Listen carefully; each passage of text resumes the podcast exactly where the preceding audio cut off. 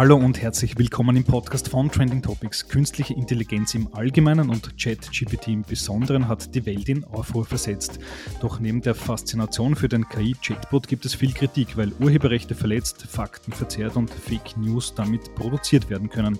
Wie also sollen Unternehmen solche AI-Tools professionell einsetzen? Das diskutieren heute mit Andreas Geirecker von LexisNexis, dem Google der Rechtsbranche. Herzlich willkommen im Podcast, Herr Geirecker. Herzlich willkommen und danke für die Einladung. Danke Danke, dass Sie heute mit dabei sind. LexisNexis hat ja schon lange den Sprung vom Fachverlag zum Tech-Unternehmen geschafft. Jetzt kommt nach den digitalen Medienformaten und semantischer Suche die nächste Welle, klarerweise künstliche Intelligenz. Wie bewerten Sie das? Ja, künstliche Intelligenz ist in aller Munde und wird unser Leben und unsere Arbeit verändern. Und natürlich sehen wir auch künstliche Intelligenz als den Treiber für den nächsten Sprung in der Rechtstechnologie. Ich glaube, äh, wie in allen äh, Wissensarbeiten wird das einen Wendepunkt darstellen, wie, wie Arbeit geleistet wird, wie im Besonderen juristische Arbeit bei uns geleistet wird und erbracht wird. Also wir werden geänderte Businessmodelle sehen bei unseren Kunden. Wir werden äh, Erwartungen sehen von unseren Kunden. Aber ganz allgemein, glaube ich, kann man sagen, äh, es wird sich die Produktivität massiv steigern in der Arbeit von Experten, wie Juristen es sind. Das heißt, wir sehen insgesamt schon äh, große Chancen in der Anwendung von AI-Technologien und machen das natürlich auch. Wichtig ist wahrscheinlich auch immer zu beachten, dass wir da momentan nur einen Blick in die Zukunft sehen. Also wir stehen da, glaube ich, bei diesen neuen Technologien relativ am Beginn und nachdem sie das sehr exponentiell entwickelt, ist es schwer vorherzusehen, wo wir da in zwei Jahren stehen wahrscheinlich. Mhm. Ja, aber Sie, bei LexisNexis sehen Sie das ja durchwegs positiv, habe ich das Gefühl, ähm, in der Vision des Unternehmens heißt ja sogar, AI kann die Rechtsstaatlichkeit fördern. Ähm, wie kann das aussehen? Naja, wir sehen AI und diese Technologien im Allgemeinen eigentlich als Möglichkeit, den Zugang zu Rechtsdienstleistungen zu erleichtern. Also wenn man das global ein bisschen betrachtet, ist es einfach so, dass Legal Services dadurch kostengünstiger werden können und breiter verfügbar werden. Das geht ganz allgemein dahingehend, dass man Ungleichheit vor also in Bezug auf Recht verringern kann, dass man die, den Zugang zu Recht, Sprachbarrieren, äh, Verfahrensdauern, Transparenz in der, in der Justiz und so weiter einfach äh, verbessern kann, Ungleichheit damit verringern kann. Und das äh, sehen wir als sehr positive Auswirkungen auf die Gesellschaft und auf die Rechtsstaatlichkeit. Mhm. Das heißt, der Anwalt, der Richter, auch äh, mit Hilfe von KI künftig ausgestattet. Genau, also natürlich in Demokratien, aber ich glaube beim Aufbau von Demokratien auch, wenn man jetzt noch äh, in andere Teile der Welt blickt, ist, ist KI und Zugang zu Recht äh, unglaublicher Treiber von Wohlstand in den Gesellschaften.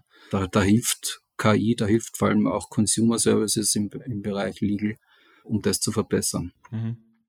So konkret für Ihre Rechtsbranche gefragt, wie werden AI und Digitalisierung diese verändern? Und ähm, ich glaube, bei LexisNexis spielen Sie da keine passive Rolle an der, Zuseherlinie, sondern wollen das ja aktiv mitgestalten. Wie machen Sie das? Naja, wir sehen, wir sehen äh, ganz klar die gesteigerte Effizienz in, in den unterschiedlichen Tätigkeiten bei unseren Kunden als den Boost und, und, und, und die große, äh, die großen Vorteile, die AI mit sich bringt. Das heißt, äh, die Geschwindigkeit und die Qualität, wie man Dienstleistungen erbringt, werden, werden sich verbessern. Und wir sehen aber auch durchaus, weil Sie gefragt haben, sozusagen, wie wird das die Rechtsbranche verändern? Wir sehen schon Auswirkungen bei den Anwälten und bei den Unternehmen. Natürlich auch, wie Wissensmanagement in Zukunft funktionieren wird, also wie die, wie die arbeiten äh, und die Tasks, zum Beispiel in der Suche oder am Laufenden zu bleiben, wie, wie das in Zukunft sich verändern wird. Und wir sehen natürlich auch neue Rollen. Also wenn Sie sich denken, dass äh, zum Beispiel es gefragt sein wird, dass in Unternehmen und Kanzleien zu entscheiden ist, welche Tools man verwendet, äh, ob die vertrauenswürdig sind, ob die skalierbar sind, ob die sicher sind, dann braucht es einfach neue Rollen auch in den Unternehmen und äh, dann braucht es auch äh, ja da auch eine Lernkurve, eine steile Lernkurve da up to date zu bleiben und, und die richtigen Entscheidungen zu treffen. Das heißt, das sehen wir sehr stark. Umgekehrt sehen wir natürlich große Chancen für die Anwälte. Es soll ja wirklich, sollen ja Tools sein, die, die wirklich weiterhelfen, die Produktivität steigern und damit auch mehr Zeit freischaufeln für strategische Beratung, für mehr Kundenkontakt, im Endeffekt für, für mehr Business. Und ähm, so gesehen sehen wir schon sehr starke Auswirkungen in unseren Zielgruppen. Hm, ja, so soll es ja nicht sein, die AI als Ersatz für die menschliche Arbeit, aber als sinnvolle Ergänzung und als Helfer äh, unbedingt. Die Kundinnen im Rechtsbereich, mit welcher Erwartungshaltung kommen die an die Sache heran? Sie haben schon genannt, Effizienz ist natürlich ein wahrscheinlich oft ausgesprochener Wunsch, oder? Genau, also Effizienz jedenfalls immer wichtige Themen rund, rund um Erwartungen sind jedenfalls das Vertrauen. Also ich glaube, es braucht ein großes Vertrauen in, in diese Tools. Äh, auch der Aspekt der Sicherheit ist natürlich der Datensicherheit. Also Juristen hantieren mit sensiblen Daten. Das sind also die wichtigen User-Probleme. Dann kommt es halt noch dazu, dass gerade in der Juristerei man mit einer Informationsflut konfrontiert ist, mit Komplexität im Recht. Also das ist eine eine, eine Domäne, wo sehr viel Neues und die sehr dynamisch ist und sehr viel Neues laufend entsteht. Und ähm, das sind sozusagen ähm, Erwartungshaltungen vom Kunden, denen wir konfrontiert sind und die wir auch adressieren wollen. Mhm. Bei LexisNexis konkret gefragt, wie setzen Sie im Unternehmen AI bereits ein? Also wir machen das äh, durchaus schon einige Jahre. Also es gibt ja verschiedene Arten von AI. Diese neuesten Generative AI-Technologien sind ja eigentlich nur ein Aspekt und ein Teilbereich der künstlichen Intelligenz.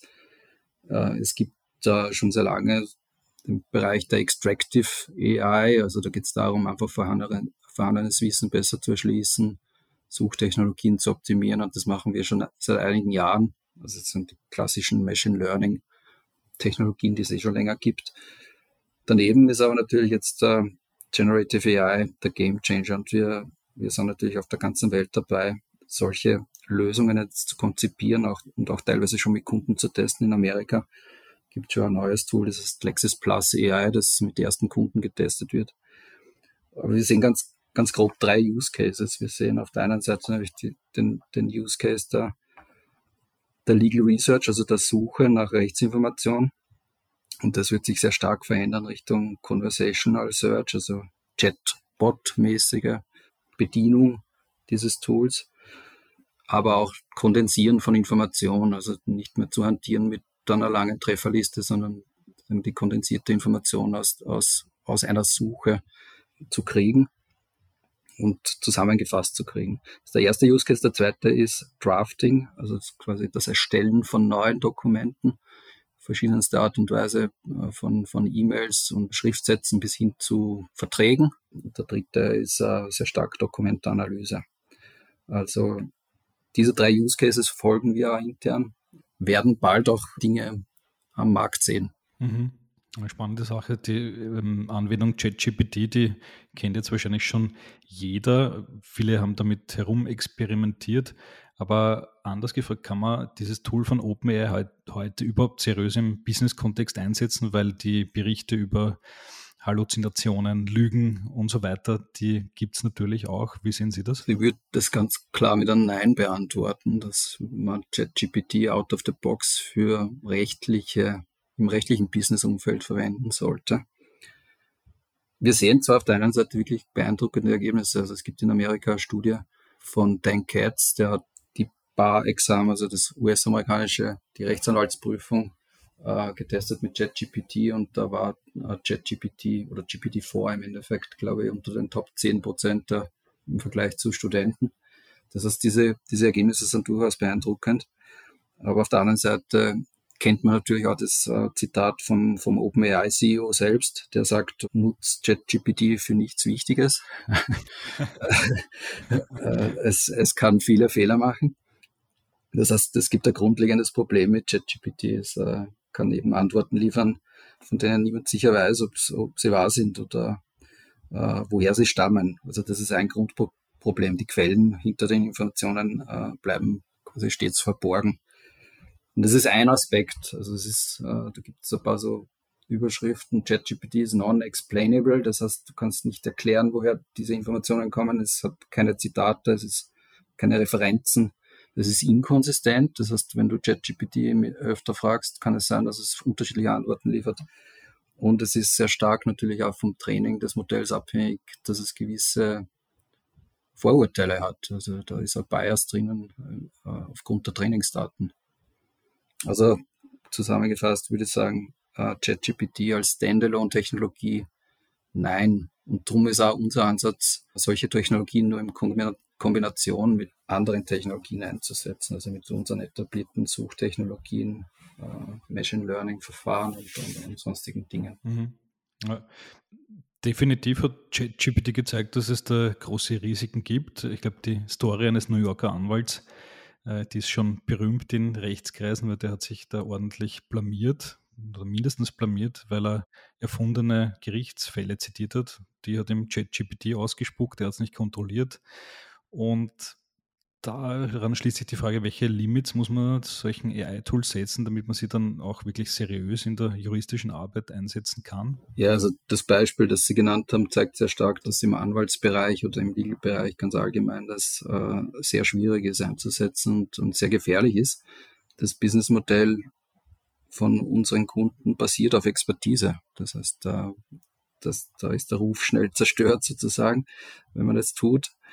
Und die Rahmenbedingungen, die es braucht, glaube ich, und die momentan eben bei ChatGPT im Besonderen oder bei anderen Modellen äh, schwierig sind, es braucht klare Lizenzbestimmungen, es braucht klare Datenschutzregelungen, die transparent sind, es braucht klare urheberrechtliche Bestimmungen, die, die, die eingehalten werden. Es braucht da klar, Klarheit, was mit den Daten passiert, die man an diese Modelle schickt, ob die zum Training des Modells verwendet werden und so weiter. Das heißt, es gibt einige Rahmenbedingungen, die da nicht klar sind, beziehungsweise auch in Veränderung begriffen sind. Und ich glaube, das braucht es mal jedenfalls, um seriös äh, solche Tools einzusetzen. Mhm. Die Datengrundlage ist eine wichtige Frage. Das heißt, äh, wenn ich es richtig verstehe, ähm, das österreichische Gesetzbuch kann man ruhig einspeisen, aber die vertraulichen Dokumente der Kundinnen von Rechtsanwältinnen, die müssen wahrscheinlich tabu bleiben, oder? Genau so ist es. Ich glaube, die wichtig, und das haben wir bei den Erwartungen schon kurz angesprochen, glaube ich, wichtig für die unsere Kunden ist jedenfalls das Vertrauen. Also einerseits das Vertrauen, ja, was passiert mit meinen Inhalten, wenn ich da was reinschreibe? Ist es eine sichere Umgebung?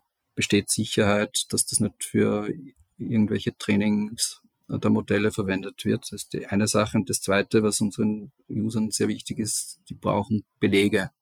Das sind Zitate, woher stammt die Information, soll das prüfen können, der soll im Detail äh, nachfassen können, im Detail nachlesen können, woher diese Information stammt. Und das sind zwei sehr wichtige Dinge, die es braucht, damit solche Tools in der Rechtsbranche funktionieren. Mhm. Ähm, AI ist jetzt ähm, natürlich stark von diesem Effizienzgedanken getrieben.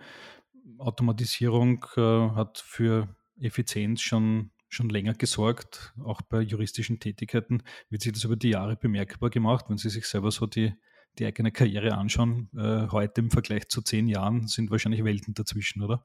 Ja, ja, durchaus. Also nicht erst seit AI, diesen großen Begriff des Legal Tech, ähm, wie in anderen Branchen auch, auch im Legal-Bereich. Also das hat in den letzten zehn Jahren massiv ähm, Effizienzsteigerungen gebracht, neue Tools auf den Markt gebracht, neue Technologien und damit da im Endeffekt die Rolle von Anwälten, Unternehmensjuristen verändert.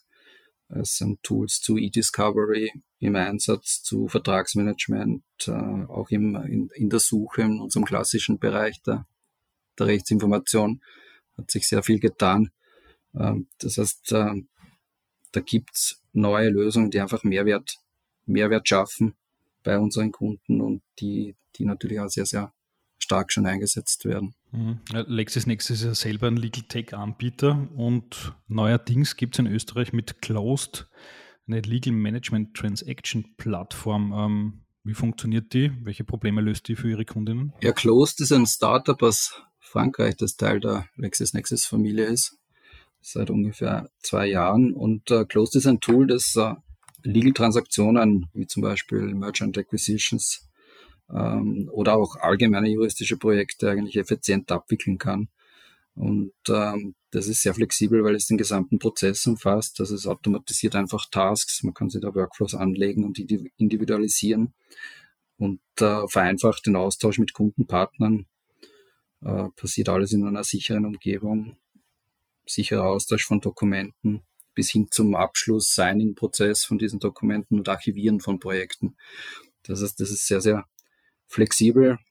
ja, sind wir sehr stolz, dass wir da ein neues Tool am Markt haben. Mhm. Ich vermute jetzt mal, das wird nach Österreich gebracht, weil die Nachfrage danach sicher gestiegen ist. Ähm, durch welche Auslöser steigt die Nachfrage? Welche großen Entwicklungen sehen Sie da aktuell am MA-Markt? Ähm, Gerade bei Übernahmen, Firmenzusammenschlüssen, da tut sich ja einiges in den letzten Jahren. Welche Trends sehen Sie da? Also das Tool gibt es schon in Österreich, ist, ist mittlerweile am Markt, am Öst, im österreichischen Markt auch. Und äh, was wir ganz generell sehen, ist einfach die steigende Komplexität. Also wenn man das vergleicht mit früher, ist einfach äh, bei Transaktionen sind mehr Stakeholder involviert, aus, aus, aus den Gründen, dass, dass es äh, neben klassischen Gesellschafts-, äh, arbeits-, zivilrechtlichen Fragen eigentlich mehr Dinge zu prüfen gibt, immer mehr Dinge zu prüfen gibt, datenschutzrechtliche, äh, vor allem auch Compliance-Themen, Compliance-Vorgaben. Und das bringt mehr Player in eine Transaktion und äh, braucht eine bessere Abstimmung, besseren Austausch. Und das ist eins, ein, einer der großen Trends, die wir sehen. Ja. Zweit, zweite Sache, zweiter Trend ist natürlich auch ganz klar Datensicherheit, rechtssichere Abwicklung und natürlich auch seit Corona ganz klar rein digitale Umgebung, wo man das alles machen kann ähm, ortsunabhängig. Alles klar. Vor Game Changers Festival kürzlich in Wien stattgefunden, riesen Innovationsfestival. LexisNexis war dort auch vertreten. Ähm, wie war es dort? Wie haben Sie sich dort als Unternehmen präsentiert? Ja, es war, war sehr erfolgreich für uns, weil wir uns einfach mit, gemeinsam mit unseren internationalen Kollegen auf der Bühne präsentieren konnten und unsere äh, Vision, Rule of Law, Rechtsstaatlichkeit eigentlich sehr stark auf die Bühne gebracht haben. Es gab da auch beim Vorgame Changers einen, einen Schwerpunkt zu Menschenrechten, Menschenrechtsbereich. Und das ist natürlich auch ein Schwerpunkt für uns. Wir haben das als Unternehmensvision. Wir haben Projekte laufen zur Rechtsstaatlichkeit global in der Ukraine, in Afrika. Ähm, das heißt, das ist unser ganz, ganz großes Anliegen. Und äh, das war ein Schwerpunkt bei For Game Changers. Und der andere war natürlich das Thema AI und wie sich eben die Rechtswelt verändert durch AI, wo es einen Workshop gab mit Kollegen aus äh, Amerika, aus, aus, aus China und aus UK. Und ähm, also für uns ein, ein sehr, sehr tolles Event. Alles klar. Also ähm, AI, künstliche Intelligenz an der Schnittstelle zur Rechtsbranche, ähm, da tut sich enorm viel. Wahrscheinlich steht die Entwicklung noch ganz am Anfang wird spannend zu sehen sein, was sich da noch alles ergibt. Ähm, und Herr Geiriger, vielen Dank fürs Interview und für die Insights in diesem Bereich. Herzlichen Dank. So, das war die heutige Folge des Trending Topics Podcast. Wenn es euch gefallen hat, lasst uns doch vier, fünf Sterne als Bewertung da und folgt dem Podcast auf Spotify, Apple Music und Co. Für Anregungen, Kritik, Feedback oder Wünsche zu zukünftigen Gästen schickt uns jederzeit gerne eine Mail an feedback at trendingtopics.at. Weitere News zu allen Inhalten gibt es natürlich tagesaktuell auf trendingtopics.eu. Danke an dieser Stelle an Geocast für die tolle Post-Production. Euch danke fürs Zuhören. Bis bald.